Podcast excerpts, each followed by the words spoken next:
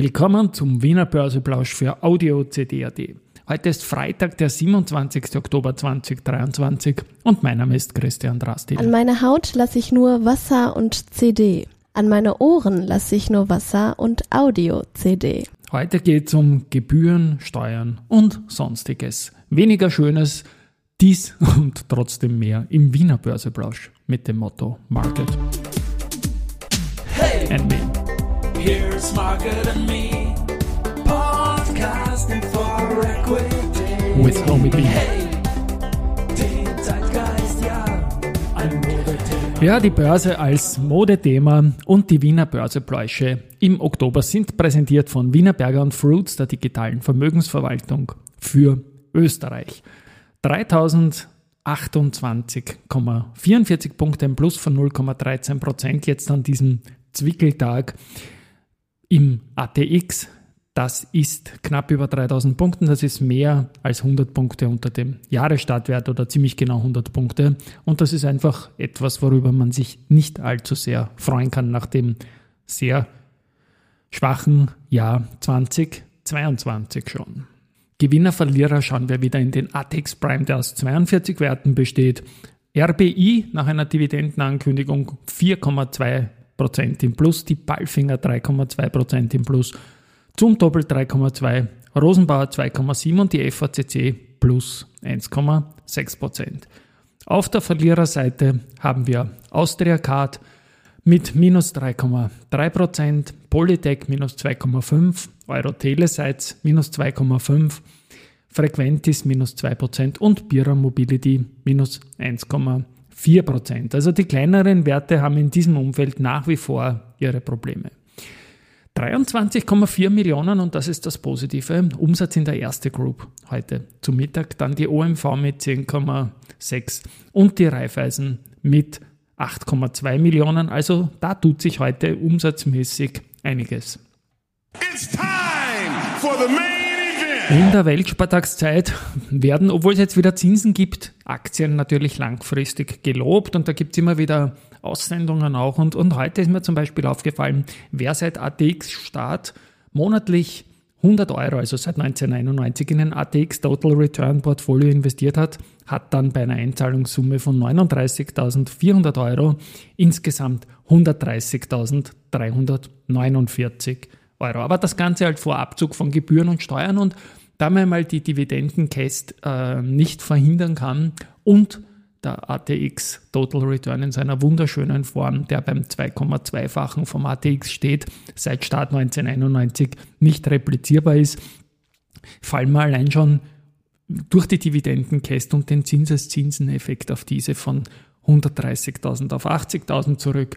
Dann kommt noch die Geschichte von Spesen, Depotgebühren. Die waren in den Frühjahren, frühen Jahren seit 1991 sicherlich viel wilder, sodass ein Sparplan mit 100 Euro gar nicht gegangen wäre. Kaufspesen und alles Mögliche rundherum. Ich fürchte, da wird nicht viel überbleiben von diesem Investment, aber es geht darum, die Investmentwelt, die jetzt anders strukturiert ist und die Kurse sind auch wieder unten jetzt in eine sparplanfähige Form zu bringen. In der Vergangenheit, glaube ich, wäre sich dieses Beispiel nicht ausgegangen. Wir haben heute auch noch andere Arten von Börsegeschichte. Heute vor 15 Jahren war so ein hässlicher Tag am 27.10.2008. Die Telekom Austria hat mit minus 17 Prozent den zweitschwächsten Tag in ihrer Börsegeschichte gehabt und der ATX den drittschwächsten mit minus 9,7 Prozent. Und heute vor sechs Jahren, am 27.10.2017, ist die BAWAG per Fast Entry in den ATX gekommen und hat dort die RHI ersetzt, damals noch nicht mit Magnesita, aber man wusste schon, dass das kommt. Und die RHI war ja gemeinsam mit Verbund Wienerberger und OMV eines von vier Mitgliedern, jetzt sind es nur noch die drei, die seit 1991, um da die Kurve wieder zu kriegen, dabei waren. Bei den Nachrichten, ich habe es erwähnt, die RBI, die will auf einer AOHV am 21.11. eine Dividendenausschüttung in Höhe von 0,8 Euro je Aktien beschließen lassen. Das macht sie zum größten Tagesgewinner heute. Die Auszahlung soll am 28. November erfolgen. Wie gesagt, muss noch beschlossen werden. Wolfgang hat angekündigt, 224.807 neue Aktien zu 12,90 zu platzieren. Äh, Clean Energy möchte auch Kapitalerhöhung machen. Da gibt es jetzt unmittelbaren Liquiditätsbedarf einer kleinen Sanierung, die notwendig ist. Ich wünsche dir wirklich alles Gute. Und Aktienkäufe haben wir auch. Der Satyen Shah macht seinen Vorstandskollegen bei der BAWAG nach und hat 26.564 Stück über die Wiener Börse gekauft, äh, über einen Trust an BAWAG-Aktien. Also die sind da ganz mächtig unterwegs. Die Balfing hat gemeinsam mit AKBP ein langfristiges Abkommen mit der Firma Optilift abgeschlossen. Da geht es um die gemeinsame Entwicklung und den exklusiven Zugang zur Optilift-Technologie. Ähm, die Möglichkeit, Krane von Land aus fernzusteuern, ist ein erster Schritt, das Risiko für das Personal bei der Geräteverladung zu verringern. Da geht es um Offshore-Anlagen, Frachten und so weiter. Gut, es Immo kauft weitere Büroimmobilien und ein Hotel der Immofinanz am Wienerberg.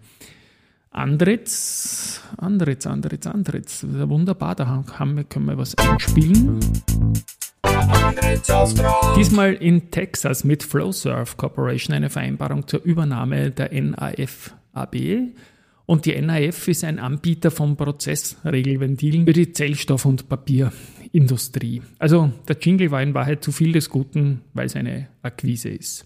AT&S und Casio machen den Kultzeitmesser G-Shock Smart und das setzt man auf Mainboards von AT&S. Unverwüstlich sollen diese sein sagt Andreas Wippel von der AT&S. Weil Neva, da geht es weiter beim Chikungunya-Impfstoffkandidaten. Da gibt es jetzt bei der EMA, bei der Europäischen Arzneimittelagentur, den Zulassungsantrag. Und es wird ein beschleunigtes Verfahren äh, gewährt. Das klingt einmal relativ gut. Ja, Weltspartag, wie gesagt, da tut sich rundherum einiges. Research haben wir keines. Für nächste Woche kann ich ankündigen, dass ähm, eine KI-intensive Woche kommen wird und es wird auch weitere Teilnehmer von 40 mal DAX und 40 mal Österreich geben dann. Schönes Wochenende. Tschüss und Baba.